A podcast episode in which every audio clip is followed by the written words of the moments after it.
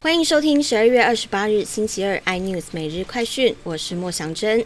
艺人宋少卿今天清晨开车行经板桥时，与计程车发生碰撞，酒测值高达零点九五毫克，遭警方以公共危险罪嫌移送法办，预支三万交保。相声瓦舍创办人冯一刚随后在相声瓦舍脸书发布声明，指出绝对不会姑息遮掩酒驾累犯。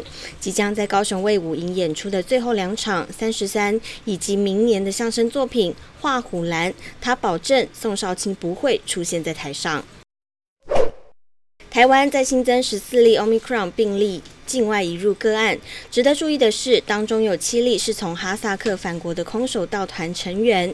国内目前累计拦截四十八例境外移入 Omicron。今天开放数位新冠病毒健康证明供国人下载使用。指挥中心发言人庄仁祥表示，截至十二点十分，申请接种证明和 PCR 检验证明共两万九千一百三十一人，其中以两剂接种证明者最多，占八成九。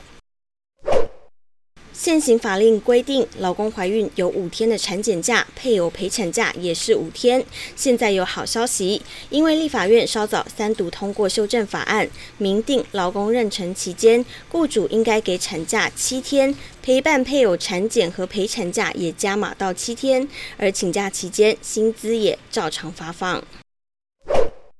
台股今天再创下历史新高，一万八千一百九十六点八一点做收。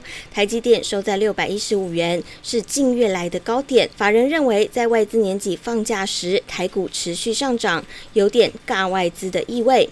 加上集团及法人做账及年前资金行情，推升大盘指数频频创新高。预期资金二点零版将可延续到明年第一季。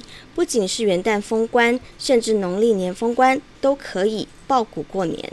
更多新闻内容，请锁定有线电视四八八八 MOD 五零四三立财经台 iNews 或上 YouTube 搜寻三立 iNews。感谢台湾最大 Podcast 公司声浪技术支持。您也可以在 Google、Apple、Spotify、KKBox 收听最新 iNews 每日快讯。